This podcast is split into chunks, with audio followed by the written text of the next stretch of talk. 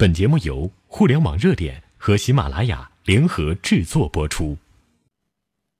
听众朋友好，我是主播秋风。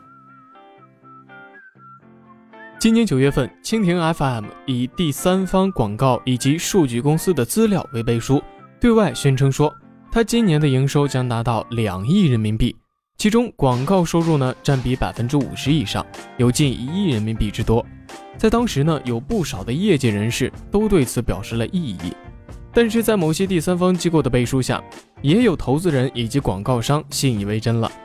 十一月七号，有网友在著名的反编译源代码分享网站上，把蜻蜓 FM 安卓市场在线版的造假源代码全部反编译晒了出来，让蜻蜓 FM 造假源代码大曝光。也让蜻蜓 FM 自行宣称的亿元收入，瞬间就变成了涉嫌亿元诈骗。这个事件呢，发端于十一月六号，一则名为“造假黑科技，蜻蜓 FM 吹上天”的黑数据，原来是这么来的。新闻报道当中，引用了易观数据旗下的易观千帆的数据资料，并且呢，贴出了多张的数据图，直指蜻蜓 FM 通过强行后台自启等方式。对月活数据进行造假。次日呢，就有用户在著名的知识社区知乎上爆出蜻蜓 FM 后台自启动的代码分析。通过反向编译蜻蜓 FM 安卓版本软件，他发现这个软件当中隐藏着名为普罗米修斯和宙斯的强行自启代码。普罗米修斯呢，可以无声无息的在用户的手机当中后台启动无窗口的透明界面，并且呢传给第三方数据统计公司伪造日活跃用户数。而宙斯呢，则是可以在用户毫不知情的情况下，自主的打开或点击广告商的广告，并且呢回传给第三方的数据公司，从而呢实现假造 DAU 和假造广告展示量和广告点击量的结果。这个结果。业内人士都是心知肚明，他的目的，一是提升估值欺骗投资人，二是欺骗广告主谋取利益。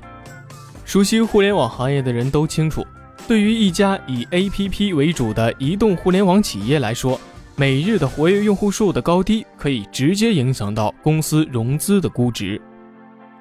根据记者的调查，蜻蜓 FM 在2015年的四月曾经对外宣称。它的用户数已经高达一点五亿了，那么它在之后的两个月却对外宣称它的用户数已经突破两亿了，这意味着在短短的两个月之内，蜻蜓 FM 的用户数便增长了超过五千万，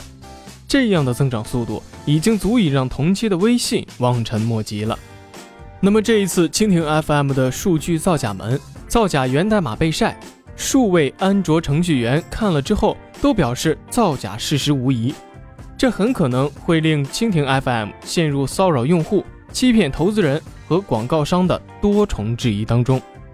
这个消息一出啊，网络上众多的安卓开发商都开始了对这件事进行了热议，其中就有知名的技术产品负责人冯大辉，通过验证发现，蜻蜓 FM 的软件当中确实存在了代号为。普罗米修斯的代码，它的核心作用有两个，第一个是永活在手机后台，非常耗电；第二个是自动刷每日活跃用户数，影响第三方的统计结果。具体是打开用户看不到的界面，即使是用户在闭屏的状态，照样向第三方数据公司发用户打开了蜻蜓 FM 应用这条通知，在第三方数据统计结果里增加日活数。根据冯大辉之前发布的研究结果显示，蜻蜓 FM 源代码当中还有更神奇的代号为“宙斯”的代码，它的主要作用就是触发一个不在前台显示的浏览器，这个浏览器会自主的加载广告商所投放的广告图片，并且主动完成广告点击的动作。